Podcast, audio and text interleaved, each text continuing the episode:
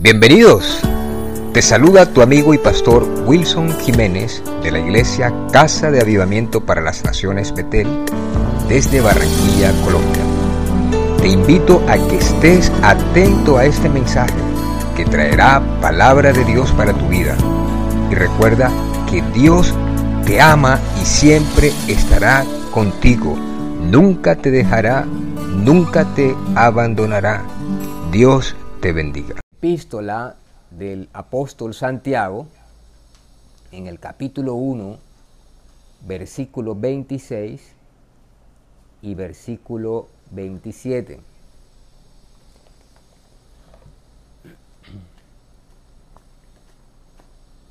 Santiago,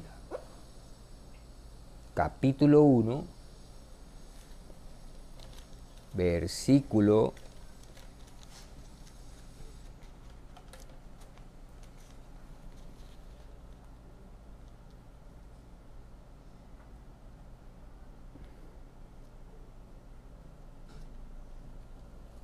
26 y 27. Vamos a leerlo en el nombre del Padre, del Hijo y del Espíritu Santo. Dice, si alguno se cree religioso entre vosotros, su, y no refrena su lengua, sino que engaña su corazón, la religión de tal es vana. Ustedes me leen el 27, por favor. Que era discípulo, que era apóstol, que era seguidor, que era creyente. Jacobo, algunos dicen que era el hermano de Jesús. En el año 50, 47, 48 aproximadamente escribe esta carta. Es decir, casi 50 años después que el Señor subió a los cielos o desde que se decretó que era antes de Cristo y después de Cristo. Entonces el año 47, después de Cristo, el apóstol escribe esta carta. Y lo escribe a las doce tribus que estaban en la dispersión. Es decir, está escribiéndole a gente creyente, a judíos que creen en el Dios de Abraham, de Isaac y de Jacob. Pero también hablándoles a la iglesia del Señor Jesucristo, siendo Él miembro del cuerpo de Cristo, siendo él discípulo del Señor y siendo, como dicen algunos, incluso hermano del Señor. ¿Y por qué él, a través del Espíritu Santo, trae de hablar de religión? Y él empieza a decir, si alguno se cree religioso entre vosotros, y no refrena su lengua, sino que engaña su corazón, la religión de tal es vana. Está el apóstol, está el discípulo, está el creyente del Señor Santiago a través del Espíritu Santo, hablando de una condición espiritual, hablando de una situación en que cualquier creyente puede caer sin darse cuenta o dándose cuenta y hacerlo adrede. Y que normalmente esto ocurre cuando se empieza a caminar en una fe, en una creencia y luego que se empieza a caminar, se empieza esa lucha entre seguir la fe, entre seguir lo que se cree y el querer de la carne, del deseo de la carne, de la vanagloria de la vida, de lo que nuestros ojos ven, de lo, de lo mundano, pero también esa lucha y batalla que se da en la mente porque se pide algo a la fe, a lo que se cree y no se obtiene lo que se pide y entonces entra un juego allí en donde entra una rutina y se cumplen preceptos, mandamientos de hombre, porque no hay otra manera de llevar la vida en esa fe o creencia. Entonces por eso el, el apóstol Santiago habla de religión. Y luego dice que la religión sin mácula, él está hablando de una condición que está reprochando el Espíritu de Dios. Entonces, como quien dice, oye, la religión, la, la religión sin mancha y sin mácula es ayudar a los pobres, a las viudas, pero es guardarse del mundo, dice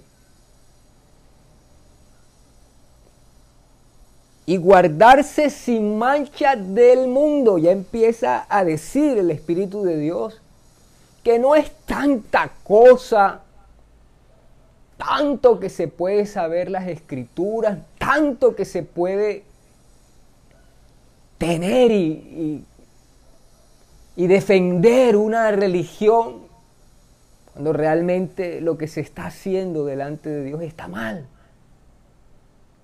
está con manchas delante de Dios. Y el mismo Espíritu Santo muestra aquí que es algo que Dios no aprueba, que es algo que el Espíritu de Dios le molesta, que es algo que el Espíritu de Dios entristece. La palabra religión viene del latín religio, que tiene una composición re, que indica intensidad, y ligare, que significa ligar, amarrar, y on, que significa acción. Entonces, esta palabra traduce algo como estar amarrado a dogmas, a tradición, a costumbres. Estar amarrado, ligar, ligar, amarrar.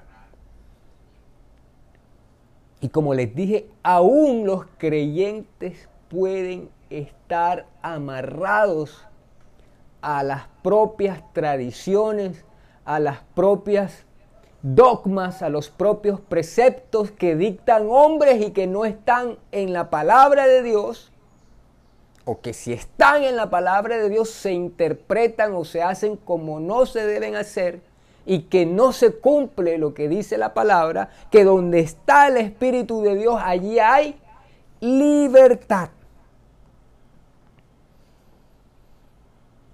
Entonces vamos a encontrar a, al apóstol Pablo antes de convertirse. Y él daba testimonio de lo que él era, que él era un religioso.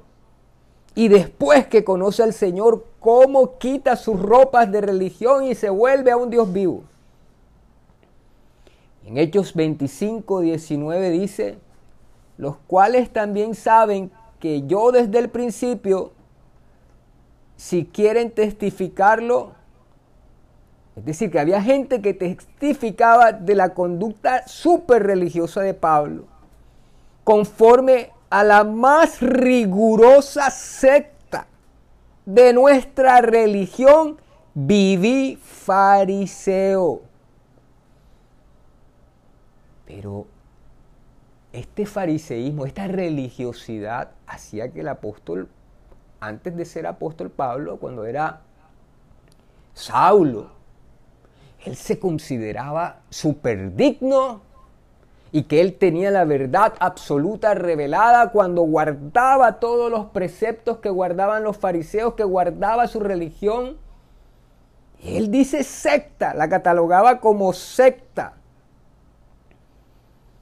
Y le daba para consentir en la muerte cuando estaban apedreando a Esteban. Entonces el espíritu de religiosidad es un espíritu contrario al mover a la libertad que quiere llevarnos el Espíritu Santo siempre. Y es tan peligroso que cuando se expandió el Evangelio y el Espíritu Santo se derramó, y habían iglesias en Esmirna, en Pérgamo, en Tiatira, en todas las iglesias que habla el Apocalipsis. Todas esas iglesias hoy en día ya no son cristianas. Todo ese territorio ya no es cristiano, es territorio musulmán. Entonces se corre el riesgo que aún como creyentes podamos entrar sin darnos cuenta en un espíritu de religiosidad, lo cual cercena la obra del Espíritu Santo en esta época. Y por eso Dios trae a través de la Biblia, a través de Santiago, a través del mismo testimonio del apóstol, lo peligroso que es este espíritu. Porque hay gente que se mata, se pone bombas, creyendo que están cumpliendo preceptos, dogmas que los hombres imponen y que con eso van a lograr ser bien vistos, que sus familias sean compensadas, pero están matando a otros. Y la Biblia dice que el enemigo vino a hurtar, matar y destruir. No puede alguien que profese tener una religión, alguien que profese tener a Cristo en su corazón, matar, hurtar, destruir. Y el hablar en contra de alguien sin tener evidencias por el Espíritu de Dios que es verdad lo que se habla de otra persona y se habla tan ligeramente, tan fácilmente, como decía el rey David. Y había gente en el Salmo 41 que leía a mi esposa que había gente que le lisonjeaba, pero que por allá querían que muriera. Entonces es una actitud, es una condición que el enemigo aprovecha para que entre un espíritu de religiosidad. Y es terrible, porque se llega a la condición en que nadie es más santo que yo, que yo tengo la verdad y tú no, que tú te tienes que comportar como yo. Y eso hace que el Espíritu de Dios se entristezca y se aparte. Y es un enemigo poderoso del avivamiento que Dios quiere derramar en esta época. Y el Señor Dios Todopoderoso a través del profeta Isaías en el capítulo 29, versículo 13, Isaías capítulo 29, versículo 13, dice pues el Señor, porque este pueblo se acerca a mí con su boca y con sus labios me honra pero su corazón está lejos de mí. Y su temor de mí no es más que un mandamiento de hombres que les ha sido enseñado. El mismo Dios, el mismo Jehová Dios de los ejércitos, está declarando lo que hace este espíritu es fácil engañar a la gente, que es fácil creerme porque soy aceptado de las personas porque hago lo que otros quieren que yo haga conforme a mandamientos de hombre que no están en la Biblia, conforme a tradición de hombre, que no están en la Biblia y si están, están mal interpretados. Y pretenden que cuando los hacen están agradando a Dios. Entonces se acercan a Dios con su boca y dice con sus labios le honran, y su corazón está lejos de mí. Y mira, y su temor de mí no es más que un mandamiento de hombre. Y su temor para mí nada más es cumplir unos mandamientos de hombres, conforme a las tradiciones de los hombres, y no conforme a la palabra del Señor, y no conforme a la libertad que trae el Espíritu Santo.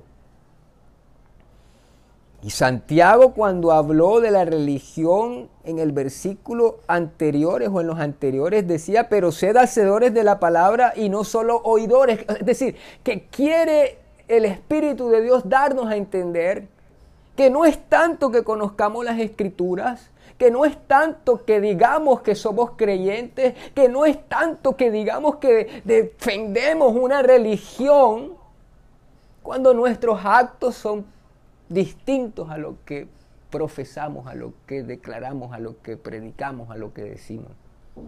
Eso es una vida religiosa. Y se llega a un punto, como habla el profeta Jeremías en el capítulo 2, versículo 35, se llega a un punto en decir, Jeremías 2.35, soy inocente, soy inocente.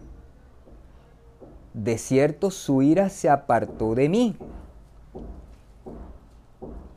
He aquí yo entraré a juicio contigo porque dijiste no he pecado.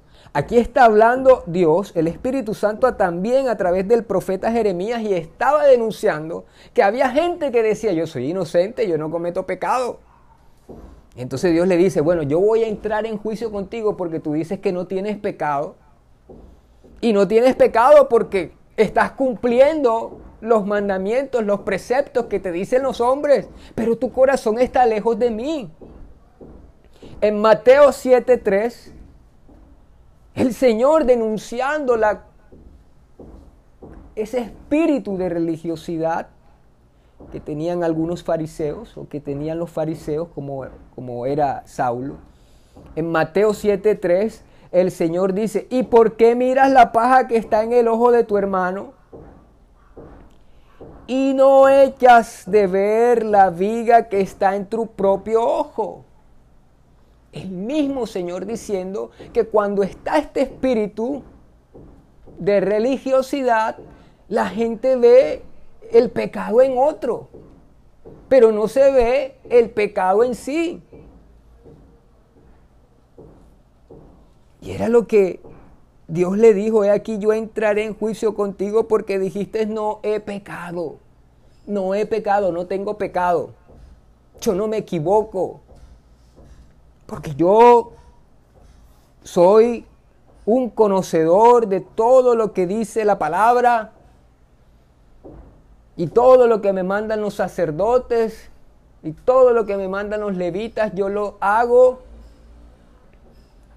Y resulta que Dios ve el corazón. Dice la Biblia que el que escudriña la mente y prueba el corazón es Jesucristo. Y Él sabe si realmente nosotros lo estamos haciendo de verdad, de corazón, con sinceridad, que cuando nos acercamos a Él y decimos, Señor, te adoro, Señor, te agradezco, en un salmo dice el Señor a través del, salmista, eh, me lisonjean con sus labios, pero su corazón está lejos de mí. No podemos engañar a Dios.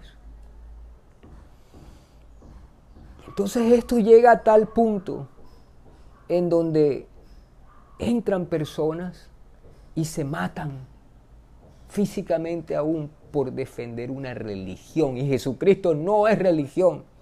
Jesucristo dijo, yo soy el camino y la verdad y la vida y nadie va al Padre si no es a través de mí. Él no habló de una religión, él habló de una relación de un Dios vivo, no de tradiciones muertas. Y que casualmente estas tradiciones lo que hacen espiritualmente es desviar al pueblo, al que cree en este tipo de religiones, de la palabra de Dios, de lo que manda Dios, y los lleva casi siempre a la idolatría. Entonces llegó un punto donde el pueblo que tenía la manifestación del Dios real, llegó en un punto donde el pueblo que conocía a Dios, que había visto los milagros de Dios, que había visto cómo Dios los sacó con mano poderosa de las ataduras que había en Egipto, en el mundo, empieza a darse cuenta Dios de que toda esta religiosidad los llevaba aún a adorar a dioses con D pequeña, que no hay dioses con D pequeña porque hay un solo Dios. Y lo que Dios les estaba diciendo a ellos es que ustedes están adorando al enemigo de las almas, al enemigo mío, al adversario. Y por allá en Jeremías 34, 18, Jeremías 34, 18,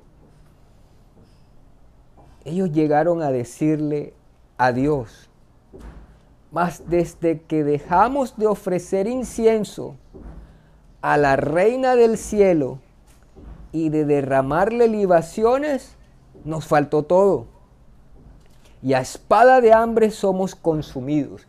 Aquí está hablando el pueblo de Dios de Israel y le estaba diciendo a Jeremías, Jeremías, no vamos a escuchar la palabra que tú dices, no vamos a escuchar la palabra de Dios, sino que vamos a obedecer nosotros a las tradiciones de nuestros padres, de nuestros abuelos, que le hacían adoración, que hacían libación a la reina del cielo.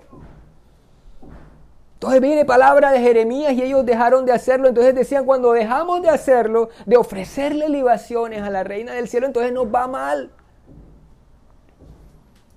Pero viene palabra de Dios a Jeremías y les dice, si ustedes quieren seguir adorando a sus dioses, háganlo. Pero sepan que van a recibir juicio de parte de Dios. Es decir, que el profeta Jeremías le estaba diciendo, tienen que escoger ustedes. Si siguen a una religión muerta que los va a conducir a lo que no es del verdadero Dios, a la bendición de Dios, o siguen a Dios. Y es una condición no de épocas.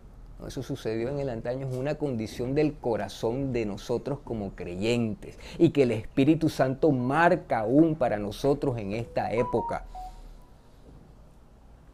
Llegó en un punto en donde quedó Josué después que Moisés sacó al pueblo de Egipto. Y Josué vio lo mismo. Vio que gente creyente, gente que vio la nube de la gloria de Dios, gente que vio los milagros de Dios, empezó a adorar, empezó a seguir religión muerta, idolátrica. Y entonces le tocó a Josué decir, por allá en Josué 24, 15, y si mal os parece servir a Jehová, escogeos hoy a quien sirváis si a los doce a quienes sirvieron vuestros padres, cuando estuvieron del otro lado del río, o a los dioses de los amorreos con cuya tierra habitáis, pero yo y mi casa serviremos a Jehová. O sea, tocó un día en donde Dios les puso a escoger. Tocó un día en donde Dios les quiebra, les rompe la tradición, los preceptos de hombre las tradiciones que traen las familias. No es que yo no me salgo de esta religión, no es que tú estás en otra religión y esto no es cuento de religión.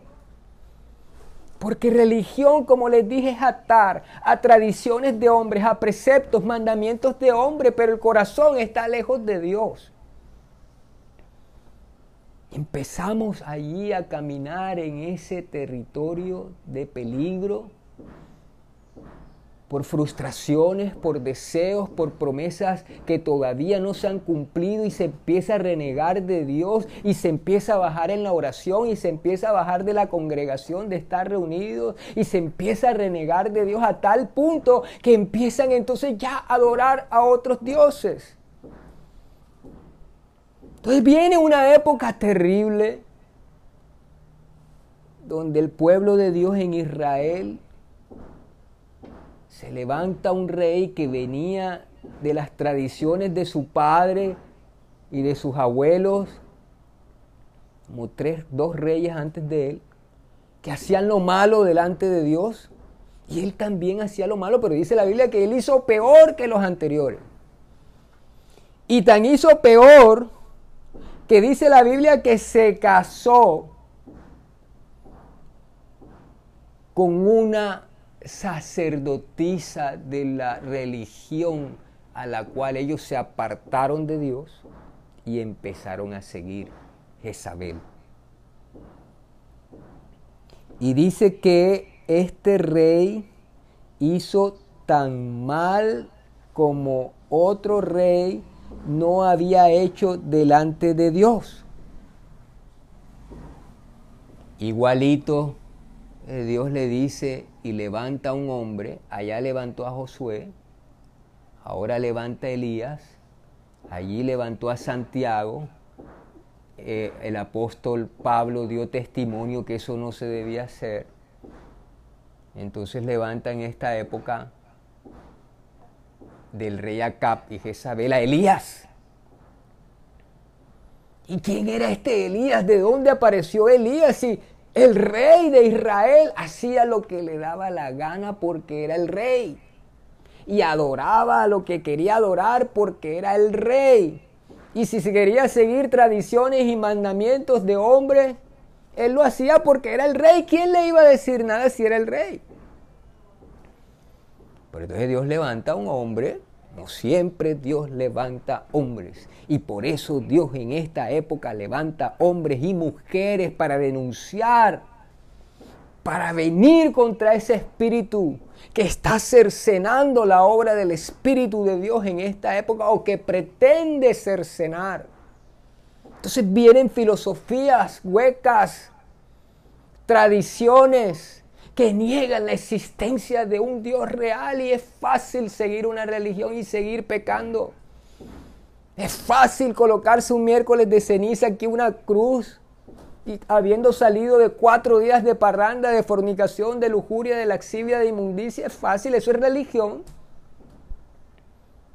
Como si esa cruz de ceniza, por mencionar un ejemplo, borrara el pecado que se hizo en esos cuatro días de carnaval colocando un ejemplo. Porque eso se puede hacer en carnaval y no carnaval. Lo que digo es la actitud religiosa. Y algunos se ponen guayaberas blancas. Entonces están ante estas personas importantes. Entonces lo ve la gente y dice, wow, este hombre es un tremendo político, mira. Se pone la, la cruz aquí, y recibe la hostia. es un hombre tremendo, mira, y blanco, con guayabera blanca. Y él se siente bien porque dice, wow, wow, este, y le toman una foto y salen en, los periódicos.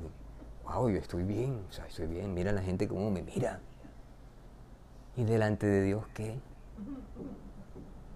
O te dice alguien, pero ¿por qué vas a seguir allá en esa iglesia? Oye, que siempre les están diciendo que esto es malo, esto es malo, esto es malo, esto es malo, esto es malo, esto es malo.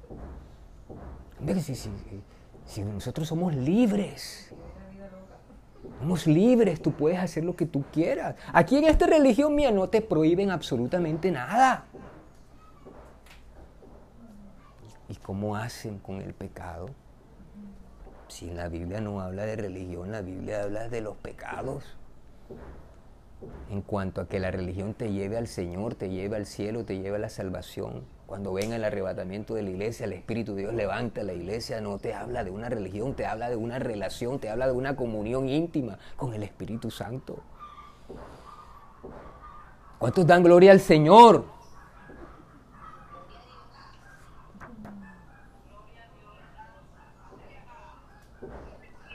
Habla Jehová que tu siervo escucha.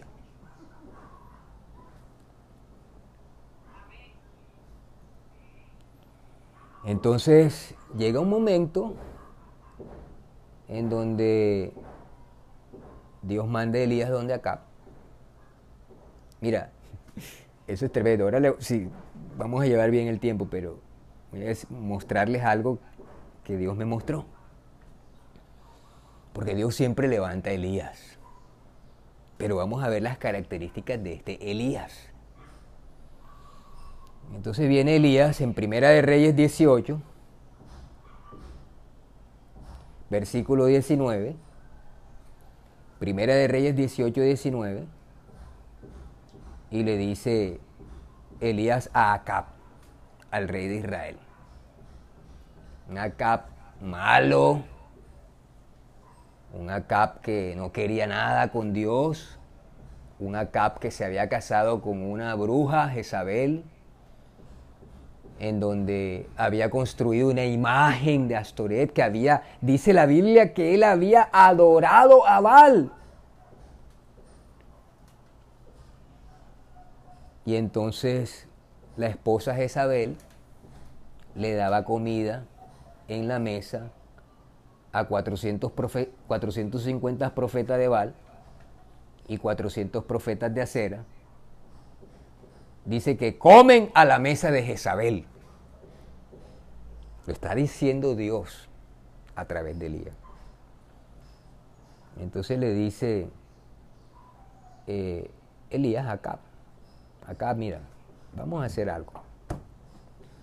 Vas a congregarme, le está diciendo al rey, a la máxima autoridad del país, y viene un hombre que viene del monte, que viene de los, del desierto, con su vestido sencillito. Y le dice, ¿sabes tú acá? Vas a reunirme al pueblo de Israel en el monte Carmelo. Y me vas a traer los 450 profetas de Baal y los 400 de Acera eso que se sientan, eso que ustedes sostienen, eso que les dan comidita ahí en la mesa, me lo vas a llevar. Y acá ha podido decir, pero ¿por qué? Te voy a obedecer yo a ti, si yo soy el rey.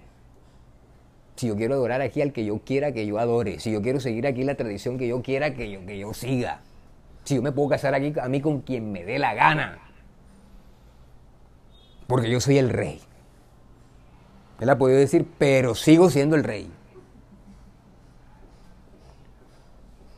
¿Qué va? No, él hace lo que le dice Elías. Entonces le reúne al pueblo. ¿Qué quiero decir? Que llega un momento en donde Dios confronta a él mismo a ese espíritu de religiosidad. Y levanta a un hombre, levanta a una mujer para mostrar quién es el verdadero Dios. ¿Y a quién pertenece ese espíritu de religiosidad? Y de pronto Dios te levantó a ti en tu casa. La primera convertida eres tú en tu casa. Entonces viene tu familia y te dice, ay, pero que tú por qué? Si, si, nosotros siempre hemos seguido la tradición, nosotros siempre hemos seguido esta religión, te vas a meter en otra religión. Afrentando a la Santa Madre Iglesia. Y eso no lo dice la Biblia, la Santa Madre Iglesia, eso no lo dice la Biblia. La iglesia eres tú y yo. La iglesia que va a levantar Cristo y, os tomaré a mí mismo en el arrebatamiento de la iglesia es el que ha recibido a Cristo en su corazón, el que ha lavado sus pecados en la sangre de Cristo, y que en él mora el Espíritu Santo. Esa es la iglesia de Cristo, no es una denominación. Es más, nosotros podemos decir, no, yo pertenezco a la iglesia del pastor Winton casa de avivamiento Betel y eso no nos sirve de nada. No, es que yo pertenezco a la cuadrangular y tú perteneces a la metodista y tú perteneces al católico y tú perteneces y eso no nos va a salvar. Que Cristo no viene por eso. Pero llega el día en donde Dios confronta a ese espíritu. Llega el día en donde Dios dice, tienen que escoger a quién van a servir. ¿Hasta cuándo claudicaréis entre dos pensamientos? Les dijo Elías al pueblo, ¿entre cuánto? ¿Hasta cuándo ustedes van a estar ahí? Que siguen allá a y que sigan a Jehová. Tienen que decidirse. Pero el mismo Jehová se va a manifestar y a mostrar a quién ustedes deben seguir porque Él es bueno, porque para siempre es su misericordia y Él pasa por alto los pecados de nuestra ignorancia. Pero Él quiere que procedamos todos al arrepentimiento y busquemos a Cristo y nos llenemos de su Santo Espíritu para estar preparados el día que viene pronto. Es la venida de nuestro amado Señor Jesucristo. ¿Cuántos dan gloria al Señor?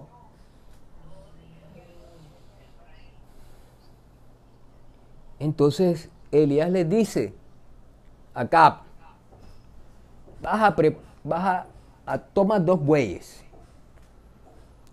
Y uno un buey se lo vas a dar a ellos y yo voy a preparar otro buey. Ustedes saben lo que es un buey.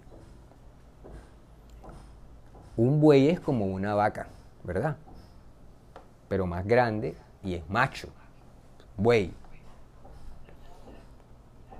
Entonces, y les dice, van a tomar dos bueyes, dáselo uno a ellos, a los profetas de Baal y a Sera, y me van a dar uno a mí.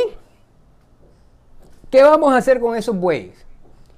Los vamos a cortar en pedazos, los vamos a poner sobre unas leñas y no le vamos a poner fuego abajo. Y que ellos invoquen al que dicen que es su Dios y yo voy a invocar al que yo digo que es mi Dios. Entonces Acab dice, bueno, está bien, está bueno el, el reto. Y los profetas de Baal y los profetas de Acera dicen, está bien. Vamos a hacerlo porque nosotros en el que creemos es el verdadero, en la religión que nosotros creemos es la verdadera, porque estos espíritus a nosotros nos escuchan y ellos hacen lo que nosotros queremos que ellos hagan. Entonces dice Elías, bueno, ¿quién va a empezar primero? Dale el turno a que ellos empiecen primero. Como en el partido de fútbol que está el árbitro y dice, tira la moneda, ¿quién va a sacar primero? ¿Tú? Entonces tiran la moneda, saca primero el otro equipo. Entonces el equipo de los profetas de Baal y de Sera le tocaba hacer la salida. Es decir, que ellos les tocaba primero preparar el buey ellos empiezan a, cortar el buey y empiezan a colocarlo en la leña. Y dice en el versículo 26, Primera de Reyes 18, 26, y ellos tomaron el buey que les fue dado y prepararon e invocaron el nombre de Baal desde la mañana hasta el mediodía Miren por dónde va la situación. Ya habían cortado el buey, ya la habían colocado en la leña, ya estaban hablándoles desde la mañana, ya estaba el sol allí de las 9, de las 8, de las 10, de las 11, de las 12 hasta el mediodía y estaban ahí invocando a Baal. Y Baal, ven, Baal, en el nombre de Baal. Baal, respóndenos. Y dice la escritura, dice el Señor, dice el Espíritu Santo, pero no había voz, ni quien respondiere. Entre tanto, ellos andaban saltando cerca del altar que habían hecho. No solamente clamaban a voz alta, respóndenos, Val, respóndenos, Val, sino que empezaban a saltar en el versículo 27 dice que no solamente empezaron a saltar, sino que también dice que empezaron a qué? En el versículo 27.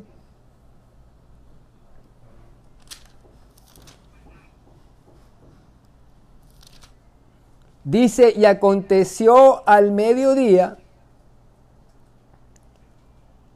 versículo 28, perdón.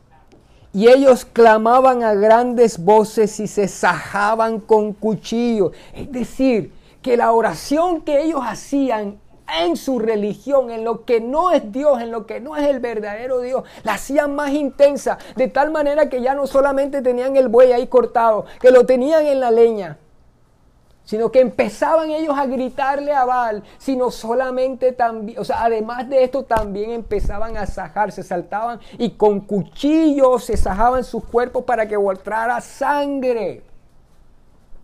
No quiero profundizar en esto, pero nosotros sabemos quién demanda sangre, quién le gusta la sangre, porque quiere imitar a la sangre santa, poderosa y sin mancha del Hijo de Dios, del Rey de Reyes y Señor de Señores, y que esa sangre tiene poder para sanar, para limpiar, para curar, para liberar, para vencerle. Entonces se empezaban a sajar con cuchillos y con lancetas. ¿Conforme a qué? A su costumbre. ¿Conforme a qué? A su tradición. ¿Conforme a qué? A sus rituales. ¿Conforme a qué? A las ligaduras que les ponía el enemigo para que siguieran a un Dios que no es el verdadero, el tuyo y el mío. Entonces, dice la Biblia en el 27, y aconteció al mediodía que Elías se burlaba de ellos diciendo, griten en alta voz, no es Dios. O de pronto que quizás está meditando, o tiene algún trabajo, o va de camino, tal vez duerme, hay que despertarle. Elías sabía que a los que ellos invocaban a los que tienen ojos y no ven, tienen boca y no hablan, tienen oídos y no oyen, tienen piernas y no caminan. Son ídolos muertos que no hablan, que no pueden responder. Y que cuando se entran en algunas profundidades a través de estas imágenes, se dan cuenta que no son las imágenes sino espíritus. Entonces Elías estaba seguro en quién había creído.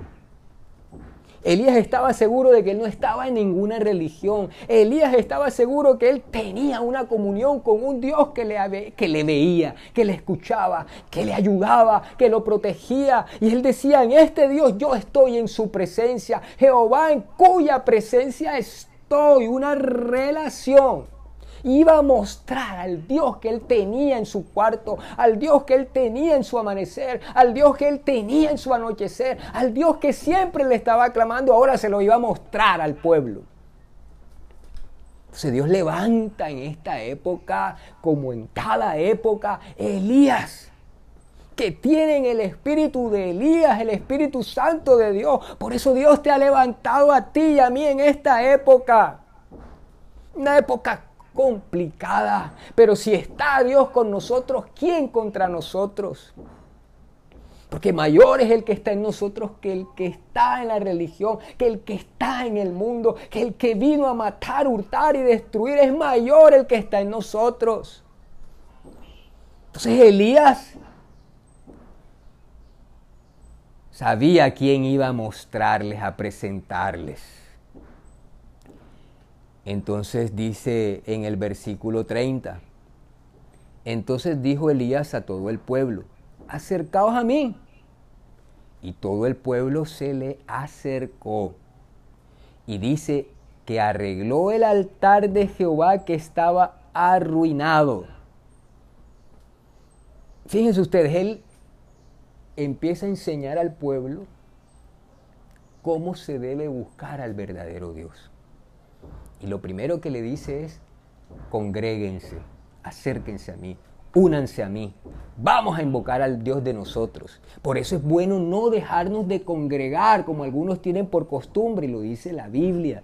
Si no podemos ir físicamente, virtualmente, no podemos dejar de congregarnos porque entra ese espíritu de religiosidad o le podemos abrir puertas para que entre ese espíritu de religiosidad. Ah, no, yo no necesito estar ahí, porque es que ya yo sé mucha palabra. ¿Qué que me van a enseñar allí si yo sé más que de los que están ahí? Yo tengo quizás más años, quizás yo tengo más experiencia, a mí no me gusta cómo hablan, a mí no, o sea, cualquier cosa que muestre la paja en el ojo de tu hermano y no veas la viga que hay en el de nosotros y no veamos la viga que hay en el de nosotros y eso podemos caer de cualquiera de nosotros. Entonces lo que hace el primero es, venga pueblo, vamos a congregarnos, venga pueblo, vamos a reunirnos en pos del verdadero Dios. Entonces lo segundo que hace, arregla el altar que estaba derrumbado. No había un altar porque estaban preparados en un territorio donde se sacrificaba a Dios, pero donde también había gente que invocaba a demonios, a espíritus, a todo esto lo que estaban haciendo los profetas de Baal de Acera. Entonces Elías, segundo paso, construye, arregla el altar que estaba derrumbado. Y los altares en esa época se construían con piedra. El altar que nosotros debemos levantar debe estar levantado, construido en la roca, en la piedra, en la roca eterna de la salvación que es Jesucristo. Al verdadero Dios se le prepara un altar bajo los cimientos, bajo la roca que es Jesucristo. Por eso él dijo, nadie va al Padre si no es a través de mí. Y no hay otro nombre debajo del cielo dado a los hombres en quien podamos ser salvos. No podemos estar idolatrando. Ah, no, es que yo no idolatro, yo nada más venero. A otros nombres no. Dios no, no te lo permite. Entonces dice que él toma 12 piedras que representaban las doce tribus de Israel. Dice que edifica el altar en el nombre del verdadero Dios, en el nombre de Jehová, Dios de los ejércitos. Y dice que hizo una zanja alrededor del altar para que cupieran 1.5 litros de agua. Eso que habla ahí de la zanja de los granos, él lo que estaba haciendo, o Dios le había ordenado que hiciera, era una zanja. Mi hijo, vas a hacerme un altar y vas a poner una zanja y la vas a llenar de agua. No vas a poner debajo de los bueyes, le, eh, perdón, fuego, sino vas a poner es agua. Y después dijo, dijo, llenad cuatro cántaros de agua, derramadla sobre el holocausto y sobre la leña y dijo que lo hicieran otra vez y otra vez y tres veces. Tomaron unos cántaros de agua y mojaron los bueyes, mojaron la leña y el agua caía en la zanja que había construido de 1.5 litros de agua, 15 litros, perdón, de agua, y rebosaba la zanja del agua que había. Y en el versículo 36 y en el versículo 37, Elías empieza a clamar al verdadero Dios. Elías empieza a mostrarle a la casa de Israel, a sus hermanos, quién es el verdadero Dios. Tú tienes que mostrar en tu casa quién es el verdadero Dios. Tú tienes que levantar en tu casa un altar cuya piedra, donde hagas el altar, sea Jesucristo. Establezcas tú en tu casa y yo en mi casa, como decía José, yo y mi casa serviremos a Jehová. Allí, allí en la casa establecer en el altar de tu oración a Cristo. Y dice que respóndeme Jehová. En el versículo 38 dice, entonces cayó fuego de Jehová.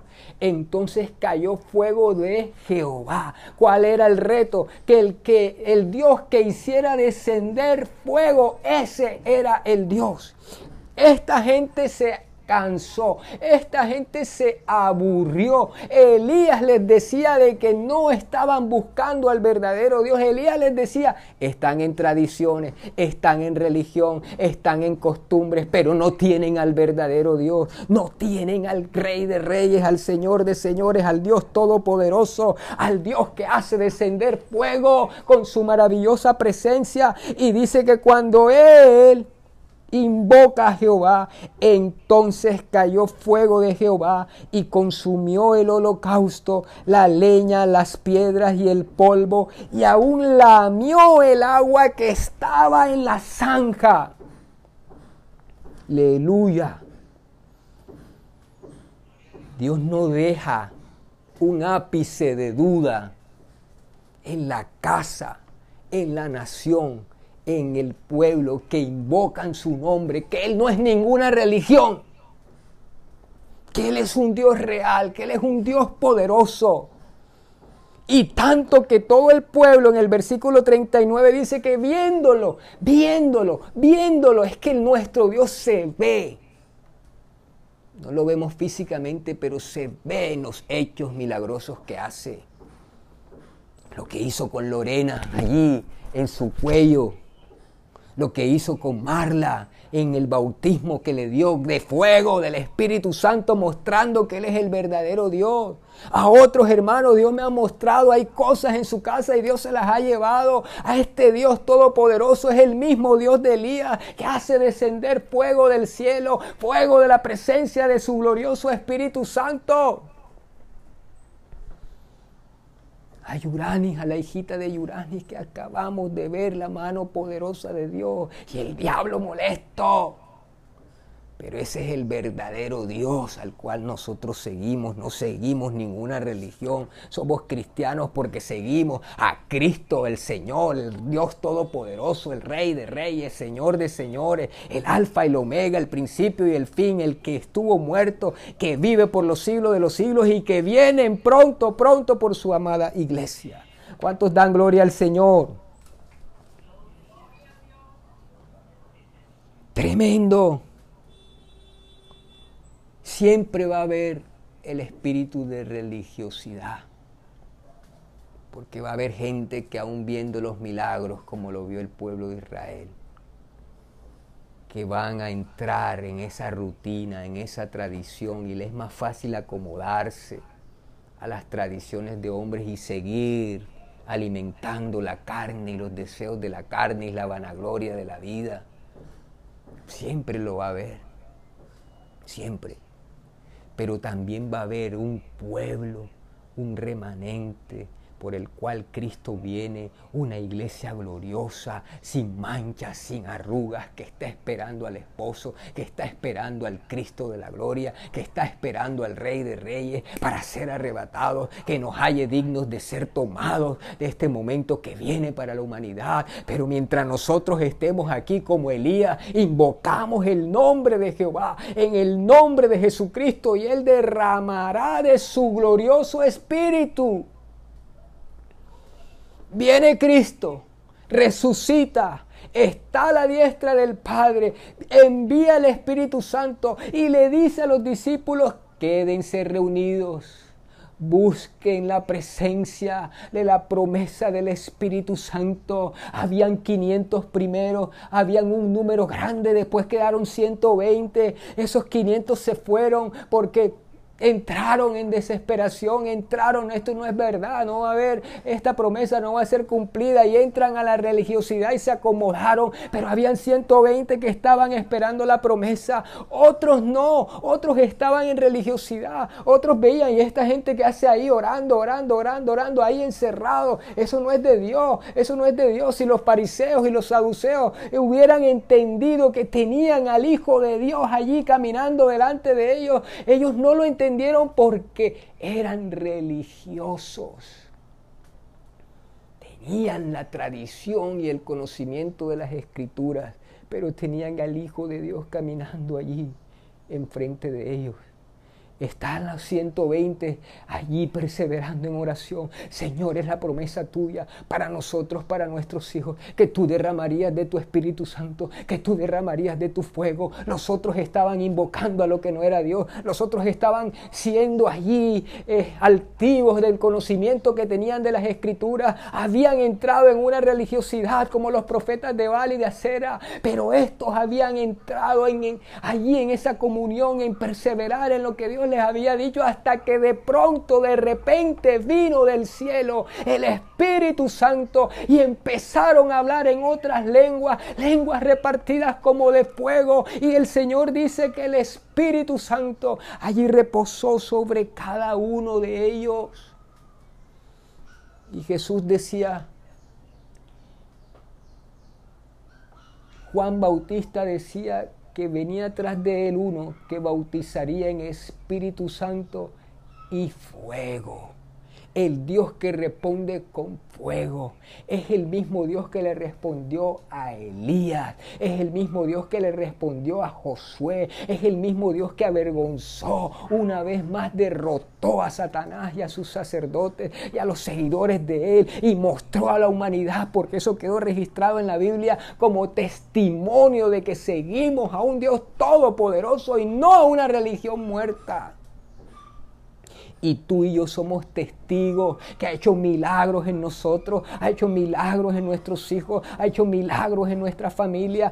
Hemos sido bautizados con su Santo Espíritu, tenemos comunión con Él, hemos visto la mano poderosa, pero quizás podemos entrar en desesperación, en que en frustración, porque no vemos la respuesta, porque no vemos el milagro y tenemos que reprender eso y decir, Señor, aquí estoy, aquí arreglo mi altar, aquí este altar que estaba derrumbado por frustraciones, por el miedo, por la tentación. Ahora Dios me arrodillo, arreglo el altar, invoco tu nombre, pero derrama de tu espíritu, por favor, en mi vida. Derrama de tu espíritu, por favor, en mi esposa, en mi hijo, en mi hija. Oh Dios, en, en el padre, en la madre, en el abuelo. Señor, que ellos te conozcan, que ellos sean dignos de ser tomados en el día que viene, Señor, en este arrebatamiento de la iglesia, porque sonará la trompeta y los muertos en Cristo resucitarán primero, mas nosotros los que habremos quedado no precedemos a aquellos que resucitaron, sino que nos levantaremos, nos levantaremos, nos levantaremos, seremos arrebatados y nos encontraremos con el Señor en las nubes, lo dice la Biblia, y lo ha de ser, lo ha de hacer el maravilloso Espíritu Santo, lo ha de hacer el maravilloso Espíritu Santo. No pierdas tiempo, no perdamos tiempo en todo lo que puede poner el enemigo para desenfocar para entrar en una vida de rutina, en una vida de religiosidad, en una vida en que nos podemos apartar de Dios sin darnos cuenta y criticar al uno y criticar y señalar al uno y al otro, cuando Dios demanda de nuestro corazón, cuando Dios demanda de nosotros allí estar en su presencia, cuando Dios demanda la santidad, cuando Dios demanda la, la comunión con Él, en donde Dios demanda su maravillosa presencia para con nuestras vidas. Oh Dios poderoso, te doy gracias Señor. Te doy gracias Dios, te doy gracias. Padre poderoso, porque el enemigo se levanta. Y es verdad. Algunos nos han contado que han sentido, han visto presencias espirituales en sus hogares. Otros que han sentido opresiones otros que quizás ya no pueden leer como antes leían, que ya no pueden ayunar como antes ayunaban. Y se puede correr el peligro de entrar en ese espíritu de religiosidad. Terrible, un espíritu que da para matar a otros. Un espíritu que da para hacer cenar la libertad que trae el Espíritu Santo. Un espíritu que hace que nos podamos sentir más que otros cuando verdaderamente el Espíritu de Dios hace que seamos humildes nos humillemos ante su presencia y que reconozcamos quién es el verdadero Dios y que reconozcamos a quién verdaderamente debemos adorar, a quién verdaderamente debemos exaltar, a quién verdaderamente debemos seguir, a quién verdaderamente debemos obedecer. Y mi casa y yo serviremos a Jehová. Dile tú al Señor, mi casa y yo serviremos a Jehová, al verdadero Dios. Mi casa y yo invocaremos a Jehová, al verdadero Dios, mi casa y yo, oh, seguiremos a ese Dios todopoderoso, al Dios de Abraham, de Isaac y de Jacob, al Dios que abrió el mar rojo, al Dios que hizo brotar agua de la peña, al Dios que de tuvo a través de la oración de un hijo de él la tierra para que un día prevaleciera y destruyera su pueblo, Señor, a sus enemigos. A ese Dios invocamos en este día, a ese Dios todopoderoso. Yo sé, Señor, que este cuerpo, Dios mío, cargado, Señor, con toda la naturaleza caída de Adán y que ha sido de heredad por años en años, de cargar, Señor, con enfermedad, con cansancio con pensamientos, con tanta cosa negativa, con el corazón, con la mente. Dios, y podemos llegar a ofenderte, podemos llegar a entristecerte, pero en esta noche, en esta mañana te pedimos perdón, que el poder de tu sangre limpie nuestras mentes, nuestras conciencias, vivifique nuestros cuerpos, que nos levantemos como se levantó Elías, oh Dios poderoso, y ese espíritu de religiosidad del enemigo que está en el hogar, que está en la familia, que está en las empresas, que está en las escuelas, que está en esta ciudad, que está en esta Colombia. Señor, tu Santo Espíritu, por el nombre de Cristo y por la acción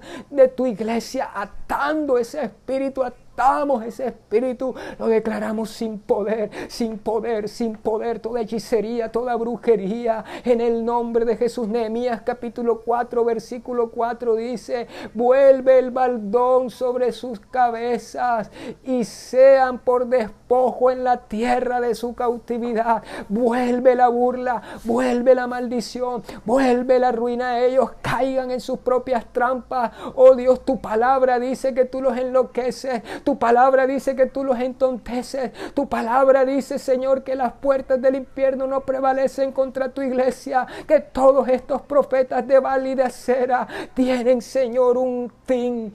Tienen un camino, Señor, de perdición. Pero nosotros al Dios de Abraham, de Isaac y de Jacob. Pero nosotros invocamos al Dios que se nos apareció. Al Dios que nos ha sanado, que nos ha ayudado, que nos ha libertado. A ese Dios clamamos en este día Dios poderoso.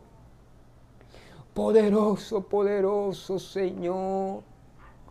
Oh poderoso, poderoso Dios, toda enfermedad de nuestros cuerpos la ato, la reprendo, la mandamos fuera de los cuerpos en el nombre de Jesús de Nazaret. Toda opresión diabólica, todo conjuro, tu palabra dice, Señor, que tu arma forjada contra nosotros, oh Dios, no prosperará y tú condenarás toda lengua que se levante en juicio en Nemías. Señor lo dice 4:4. Dios poderoso, tú condenarás toda lengua que se levante en juicio. Esta es la heredad, dice la palabra, de los siervos de Dios. Esta es la heredad que condenaremos toda lengua que se levante en juicio. Y hay personas, Señor, que han lanzado palabras de maldición. Y hay personas hasta con el pensamiento, Señor, odian porque son instrumentos de de acera. Dios poderoso, pero como el profeta Elías nos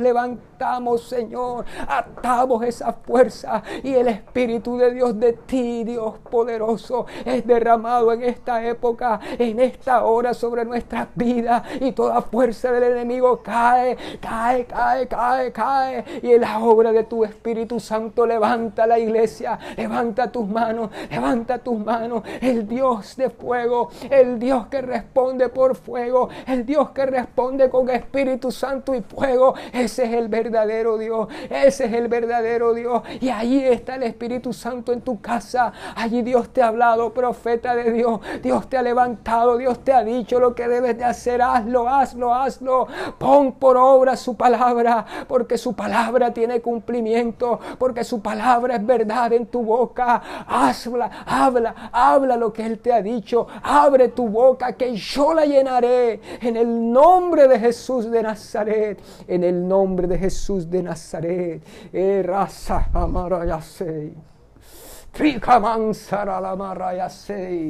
Poderoso, teatro, teatro, teatro, teatro, te vas fuera, fuera, fuera, fuera de los cuerpos, fuera del cuerpo de mi hijo, fuera de mi cuerpo, fuera de los cuerpos, fuera de los cuerpos, fuera, fuera, fuera, fuera, fuera de los cuerpos de las hermanas, de los hermanos, en el nombre de Jesús, fuera, fuera, fuera, sin poder, sin poder, no tienes ni arte ni parte. Jesucristo te venció, el que respondió por fuego, el que se levantó de entre los muertos, allí, el que te ganó la victoria, la batalla allí en la cruz del Calvario. En ese nombre venimos, en esta hora venimos. La sangre de Cristo tiene poder. Cubrimos nuestros hogares con círculos de fuego concéntricos de tu Espíritu Santo, una muralla de fuego encendido, Dios, en cada hogar, en cada hogar, en cada hogar, en el nombre de Jesús de Nazaret. Y atamos toda fuerza del diablo, atamos toda fuerza del mal, toda brujería, toda hechicería, toda trampa en el nombre de Jesús de Nazaret En el nombre de Jesús te va fuera, fuera, fuera. Mando a los infiernos ahora, en el nombre de Jesús de Nazaret. La sangre de Cristo tiene poder, la sangre de Cristo tiene poder, la sangre de Cristo tiene poder. Todo síntoma de dolor de cabeza, de fiebre, hay dolor en la garganta, en el nombre de Jesús te va fuera. Todo dolor en el estómago, páncreas, hígado, en el nombre de Jesús ciertamente llevó nuestras enfermedades y sufrió nuestros dolores, dice la Biblia. Oh Dios poderoso, Él es el que sana todas nuestras dolencias, dice su palabra, lo dice en el Salmo 103, Dios. Oh poderoso Señor, en el nombre de Jesús. En el nombre de Jesús, en el nombre de Jesús, clamamos, clamamos al Dios poderoso, al Dios Jehová, Dios de los ejércitos, en el nombre de Jesucristo, al verdadero Dios, porque no hay otro Dios, porque no hay otro nombre debajo del cielo dado a los hombres en quien podamos ser salvos, porque hay un solo Dios y un solo mediador entre Dios y los hombres, Jesucristo, hombre, en el nombre de Jesús, levanta tus manos, sierva, allí que el Espíritu de Dios va a traer fuerzas, fuerzas como las del búfalo, seré ungido con aceite fresco, seré ungido con aceite fresco, dice tu palabra, Señor, porque tú renovarás esas fuerzas como las del búfalo. En el nombre de Jesús renueva las fuerzas, las fuerzas para arrodillarnos, las fuerzas para buscarte, las fuerzas para invocar tu nombre, las fuerzas, Señor, para restaurar el, el altar, Señor, para componer el altar, poniendo a Cristo la roca en ese altar, en cada casa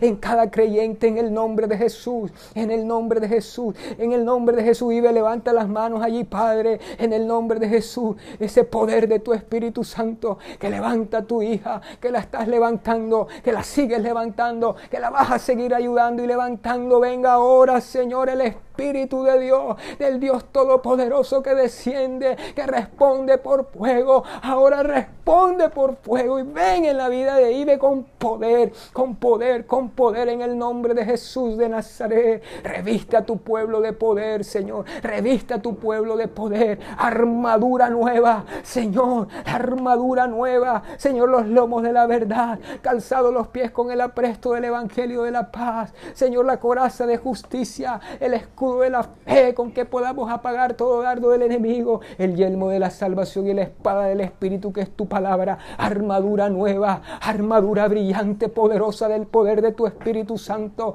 oh Señor, para estar firmes contra cualquier acechanza del maligno, orando en todo tiempo en el Espíritu con intercesión y súplica por todos los santos, en el nombre de Jesús y para que Dios nos dé palabra de denuedo, para llamar a otros a Cristo, para ganarnos a otros para Cristo, porque tu venida está muy cerca y queremos que el resto de nuestra familia te conozca y queriendo, Señor, que los hermanos, que los esposos de tus hijas, que las esposas, oh Dios, que los hijos, las hijas que aún no están, Señor, aquí en ti, en ti, en ti, en tu cuerpo, en tu iglesia, ellos lleguen, ellos lleguen por la acción y el poder de tu Espíritu Santo, de tu Espíritu Santo, de tu Espíritu Santo, de tu Espíritu Santo. Prepáranos, Señor, Ayúdanos Dios en el nombre de Cristo Jesús. En el nombre de Cristo Jesús, levanta allí tus manos.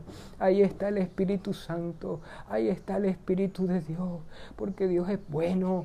Porque Él responde con fuego por la presencia de su Espíritu Santo.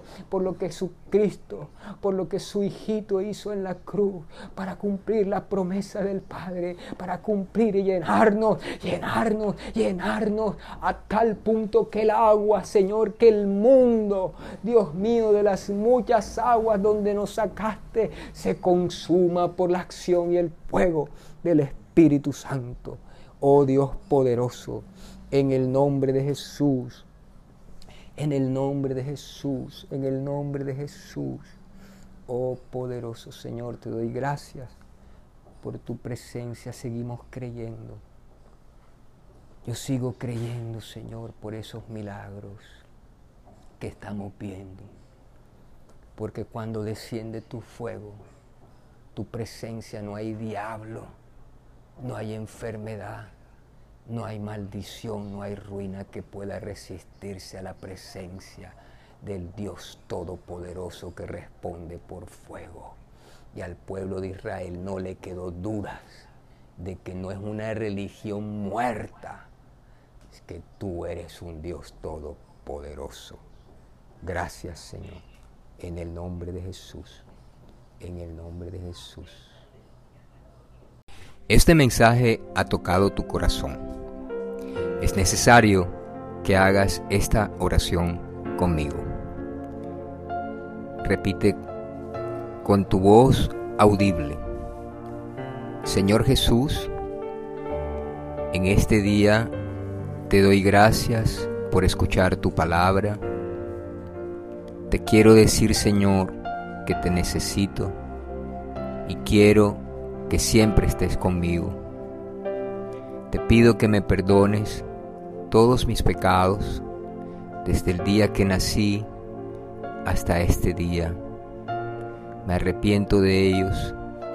Te pido por favor, me limpies con la sangre que derramaste en la cruz del Calvario de cada pecado, de cada ofensa, de cada desobediencia. Hoy Jesucristo, te recibo como mi Señor y mi Salvador. Creo que tú viniste, moriste en una cruz, resucitaste, estás a la diestra de mi Padre, Dios, y hoy públicamente te recibo como mi Señor y mi Salvador. Te entrego mi alma, mi cuerpo, mi espíritu. Anota mi nombre en el libro de la vida y nunca lo borres. Cuando tú vengas, quiero irme contigo, o si parto de este mundo, quiero llegar a tu santa presencia. Gracias Dios, en el nombre de Jesús. Amén y amén.